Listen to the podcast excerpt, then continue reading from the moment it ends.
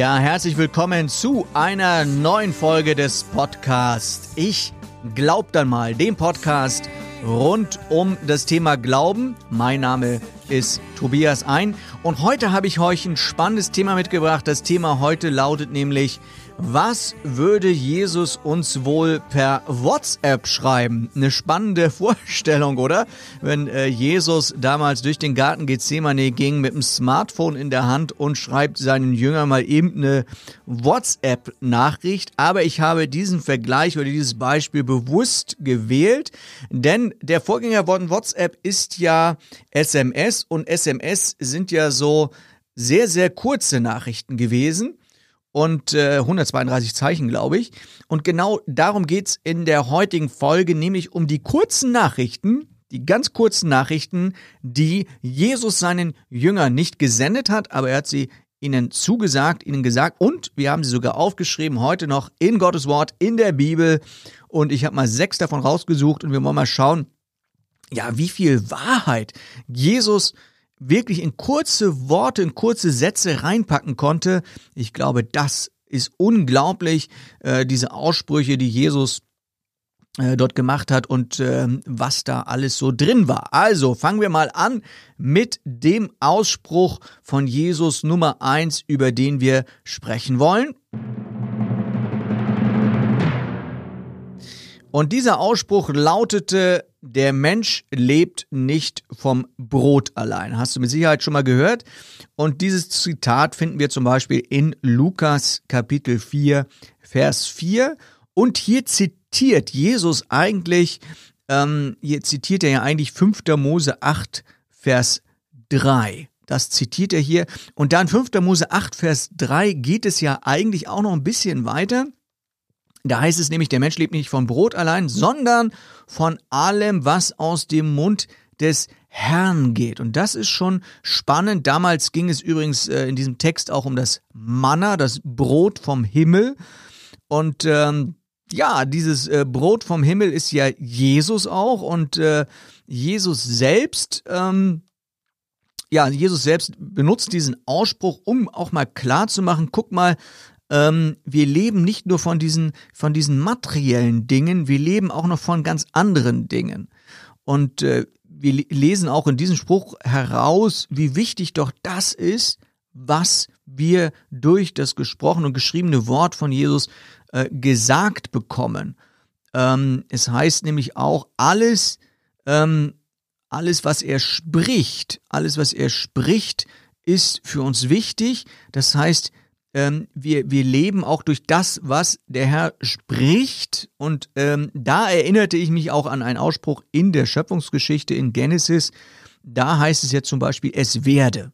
Ja, also der Herr spricht, es werde Licht, es werde äh, Wasser, es werde und dann, äh, also leitet häufig, glaube ich, weiß gar nicht, ob es jedes Mal ist, aber häufig leitet er sich mit den Worten an, ein, es werde und dann kommt die Schöpfung. Das heißt, die ganze Schöpfung ist entstanden auf ein Wort hin, auf das Wort von Jesus, auch als Schöpfer. Er wird ja auch bezeichnet in Johannes 1, Vers 1 als das Wort. Und auf sein Wort hin wurden Dinge geschaffen. Und äh, das ist schon sehr, sehr interessant, was in diesem einen Satz, der Mensch lebt nicht vom Brot allein, was da alles so, so drin steckt. Und äh, da kann man sehr, sehr viel drüber nachdenken und immer wieder eine neue Facette auch entdecken, wenn man allein über diesen Spruch halt nachdenkt, der Mensch lebt nicht von Brot allein. Dann könnte man ja sagen, ja, von was lebt der Mensch denn dann? Und es sind so viele Dinge, die wichtiger sind als Brot. Und ähm, so heißt es zum Beispiel Matthäus 7, Vers 24, wer meine Rede hört und tut sie, der gleicht einem klugen Mann, der sein Haus auf Fels baut. Also es ist schon klug, hinzuhören und ähm, ja, nicht nur vom Brot allein zu leben, sondern auch von den Aussprüchen Gottes, sich die immer wieder anzuschauen, immer wieder durchzulesen, immer wieder ja dieses ähm, auf dieses Brot zu schauen, das vom Himmel kommt, auf Jesus Christus. Also das ist ein sehr interessanter Spruch. Der Mensch lebt nicht vom Brot allein, da steckt einfach so viel drin. Ja, wenn einer über materielle Dinge redet, dies, das, jenes, ja, Und man bringt dann einfach mal diesen Spruch, der Mensch lebt nicht vom Brot allein, da steckt so viel drin, worüber wir nachdenken können. Also das war so ein Spruch, der mir direkt eingefallen ist, wenn ich überlege, was würde Jesus denn heute äh, per WhatsApp schreiben. Ne? Wenn, ich wenn ich jetzt sagen würde, was gibt's denn heute zum Mittag, würde Jesus wahrscheinlich nicht schreiben, der Mensch lebt nicht vom Brot allein. Aber wie gesagt, das ist ein Spruch, wo so viel drin steckt und äh, da habe ich auch noch mehr gefunden. Also zum Beispiel, also Jesus war ja auch kein, kein Mann, der immer, sage ich mal, viele unnötige Worte gemacht hat, aber die Worte, die er gewählt hatte, die hatten Gewicht und da war einfach was drin. Also Spruch Nummer zwei oder Ausspruch von Jesus Nummer zwei, den ich gefunden habe. Finden wir in Johannes 1, Vers 38. In Johannes 1, Vers 38 stellt Jesus eine Frage. Und diese Frage lautet, was sucht ihr? Was sucht ihr? Und äh, diese Frage stellte er zwei Nachfolgern und äh, die hatten halt seine Rede gehört und folgten ihm nach. Und dann sagte er einfach, was sucht ihr? Und das ist so eine Frage, wenn ich da mich persönlich jetzt so, so sehe und, und überlege, so, was suche ich eigentlich? Also wenn ich die Reden Jesu höre, wenn ich äh, in der Bibel lese, wenn ich eine Predigt höre, wenn ich zum Gottesdienst gehe, wenn ich, wenn ich ein Buch lese, ein christliches Buch oder so, oder einen Podcast höre, dann frage ich mich, ähm, was suche ich? Was suche ich eigentlich? Was suche ich? Und wenn ich so darüber nachdenke, dann, also mir fällt spontan dann immer ein, so, ja, die Nähe Gottes, ja, die Nähe Gottes, ist es Erkenntnis? Ist es Frieden? Ist es, ja, was ist es? Was suche ich? Das finde ich schon eine spannende Frage, da mal drüber nachzudenken. Also, wenn wir irgendetwas tun, was, was, ähm, ja, mit unserem christlichen Leben zu tun hat, so, wenn ich, ich sage so, ja, ich bete und dann, ja, stell ich mir vor, der Herr sagt dann so, Jesus sagt so, was suchst du? Wenn du im Gebet bist, was, was suchst du? Warum machst du das? Oder, oder Fasten oder was auch immer, ja? Was suchst du? Oder wenn ich in der Bibel lese, ne, einfach so drauf loslese, was suchst du? Also wenn ich mir diese Frage vorstelle von Jesus, das ist schon eine sehr tiefgehende Frage, glaube ich. Also von daher fand ich diese Frage auch eine der Aussprüche von Jesus, die sehr gehaltvoll sind, wenn man einfach mal darüber nachdenkt, was suchst du? Und mehr steht da ja auch nicht an dieser Stelle in der Bibel. Es steht einfach nur, was suchst du? Mir nicht. Oder was sucht ihr? Was sucht ihr? hat er diese beiden Jünger gefragt. Und da kann man schon mal ins Grübeln kommen. Ne? Jeder, jeder, sag ich mal, Influencer würde heute sagen so, hey, ist ja cool, dass du mir folgst, ne? Und Jesus hat einfach gesagt so, was sucht ihr? Ne? Statt einfach damit zufrieden zu sein, dass er zwei neue Follower hat, sagt er so, was sucht ihr? Spannende Frage, oder? Finde ich jedenfalls. Also war es wert, hiermit aufgenommen zu werden in diese sechs äh, kurzen Aussprüche von Jesus, die ich mir vorstellen kann, die er vielleicht auch per WhatsApp schreibt. Ähm, aber muss ja auch nicht WhatsApp sein. Also wie gesagt, einfach kurze, prägnante Aussprüche von Jesus, die in ihrer Prägnanz und Kürze trotzdem sehr viel Inhalt haben. Und so auch der nächste Spruch, Nummer drei. Aus Lukas Kapitel 5, den Vers 27, da sagt Jesus, folge mir nach. Folge mir nach, sagt er dort zu dem Zöllner Levi, später dann jo, Johannes, hätte ich schon fast gesagt, Matthäus genannt. Und äh, spannend ist, wie er reagiert hat. Es heißt dann weiter in der Bibel, er verließ alles, stand auf und folgte ihm nach. Er verließ alles, stand auf und folgte ihm nach.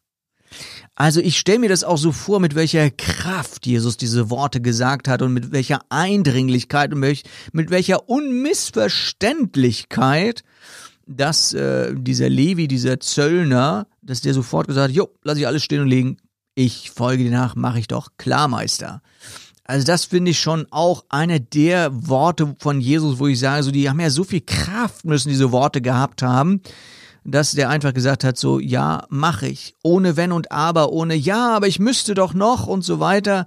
Nee, er hat einfach gesagt, so ich folge dir nach und er hat auch den Wert den Wert der Nachfolge sofort erkannt, dass Jesus ihn, den Zöllner, die ja nun nicht so ähm, so sehr beliebt waren in der Bevölkerung. Das, äh, ne, so diese Finanzbeamten, so kann man das ja vergleichen, auch damals, äh, die hatten jetzt nicht so den besten Ruf. Und deswegen äh, war er wohl sehr, sehr glücklich und hat dann ein Fest ausgerichtet, ein Fest ausgerichtet für Jesus und seine Jünger. Und dann kamen natürlich gleich die Pharisäer und Schriftgelehrten und haben gesagt so, ja, Jesus, warum isst und trinkst du mit Zöllnern und mit Sündern, ja? Das war ja unvorstellbar, dass der das gemacht hat, der Jesus, ja, wieder gegen alle Konventionen verstoßen und hat hier mit, mit, den, äh, mit dem Zöllner und mit Sündern zusammen gegessen und ein Fest sogar gefeiert.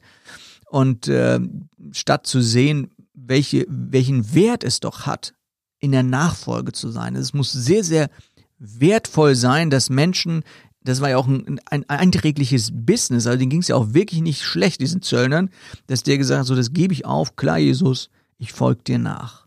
Und im Gegensatz dazu finde ich einen Text in Matthäus 8, Vers 21, 22, da sagt einer zu Jesus, wo Jesus auch gesagt hat, folge mir nach, er sagte ihr, erlaube mir, dass ich vorher meinen Vater begrabe.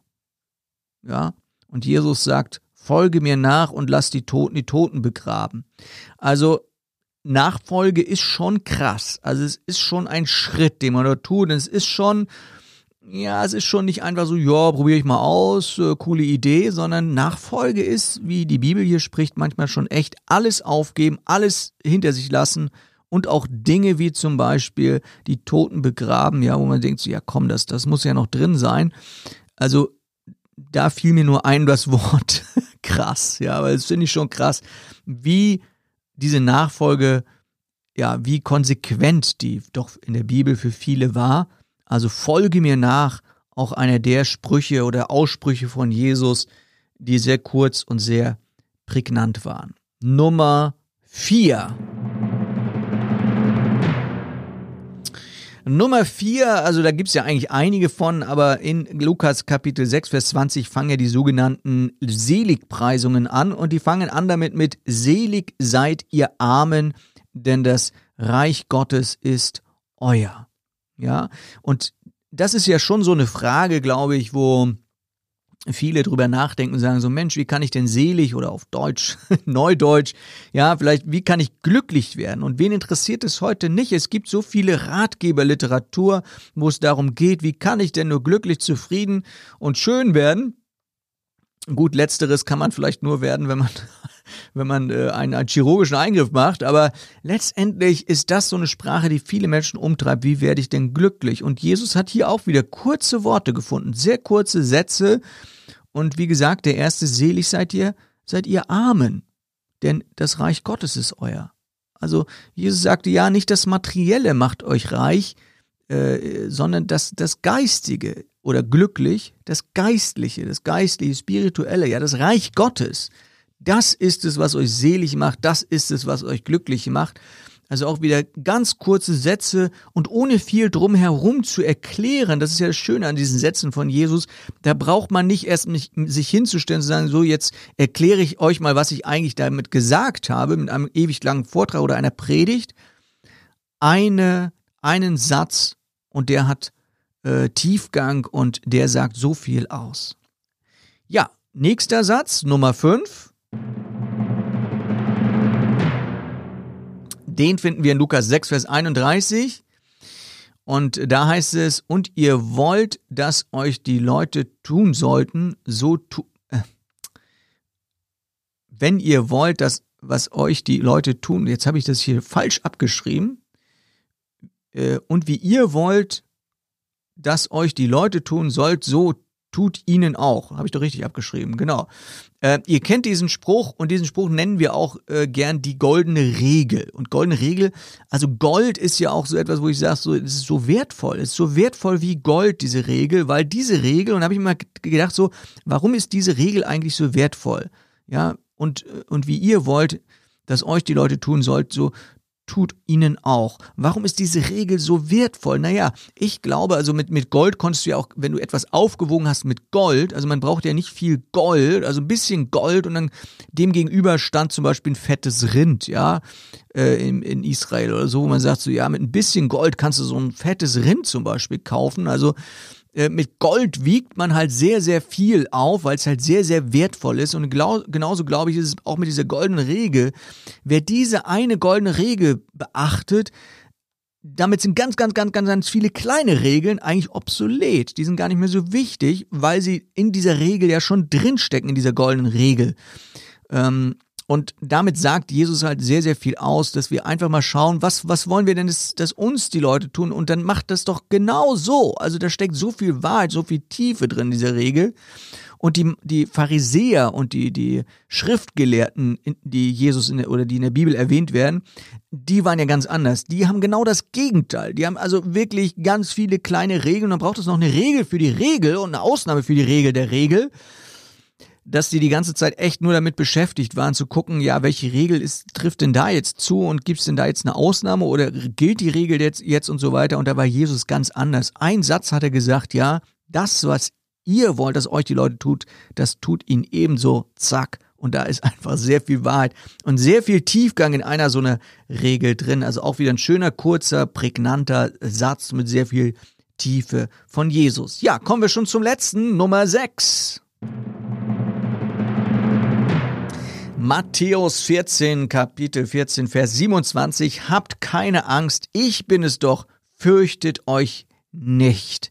Das finde ich auch so einen schönen Spruch, den könnte man auch schön so per WhatsApp verschicken, den könnte man ja jemanden als Ermutigung geben, diesen Text, fürchtet euch nicht, ich bin es, ne?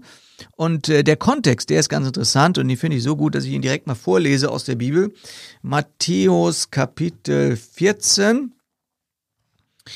Matthäus Kapitel 14. So, da steht im Vers 25, äh, da fängt es an. Ähm, nee, wir fangen mal an. Doch, Vers 25, fangen wir mal an. Da heißt es, im letzten Viertel der Nacht kam er dann zu ihnen, er ging über den See. Es ist von Jesus die Rede. Als die Jünger ihn auf dem Wasser gehen sahen, schrien sie vor Entsetzen auf, es ist ein Gespenst. Sofort rief er ihnen zu, erschreckt nicht, ich bin's, habt keine Angst. Das ist der Spruch. Erschreckt nicht, ich bin's, habt keine Angst. Alles, was er gesagt hat, ne?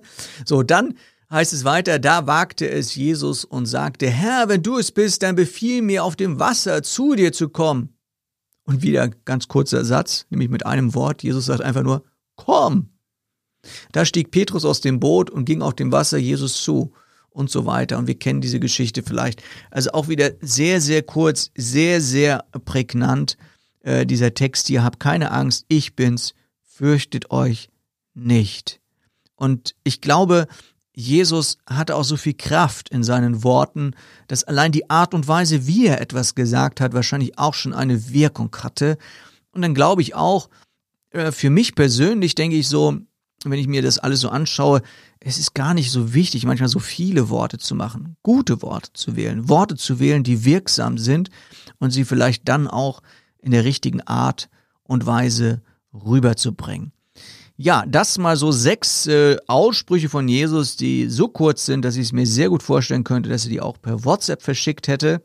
Und äh, jetzt habe ich noch so die, die Idee gehabt, so welche Hashtags hätte denn Jesus dann so benutzt, ja, so im, im Social Media Bereich. Also ich glaube, so vier Stück sind mir spontan eingefallen. Ähm, ich habe den Hashtag Love für Liebe, Hashtag Faith, ja, für Glaube und Hashtag Pray für Beten und den Hashtag Forgiven. Ich glaube, die vier, das, das, die Hashtags hätte er wahrscheinlich jedes Mal irgendwo drunter geschrieben. Ja, also insofern äh, mal vielleicht eine ganz interessante Vorstellung, was äh, hätte denn Jesus per WhatsApp geschrieben und ich glaube, er hätte kein Problem damit gehabt, weil er einfach in der Lage war, kurz und prägnant Sätze zu formen, die sehr viel Inhalt ähm, hatten. Und äh, ja, das bringt uns schon an das Ende unseres ähm, Podcasts heute. Ich hoffe, es hat euch wieder gefallen.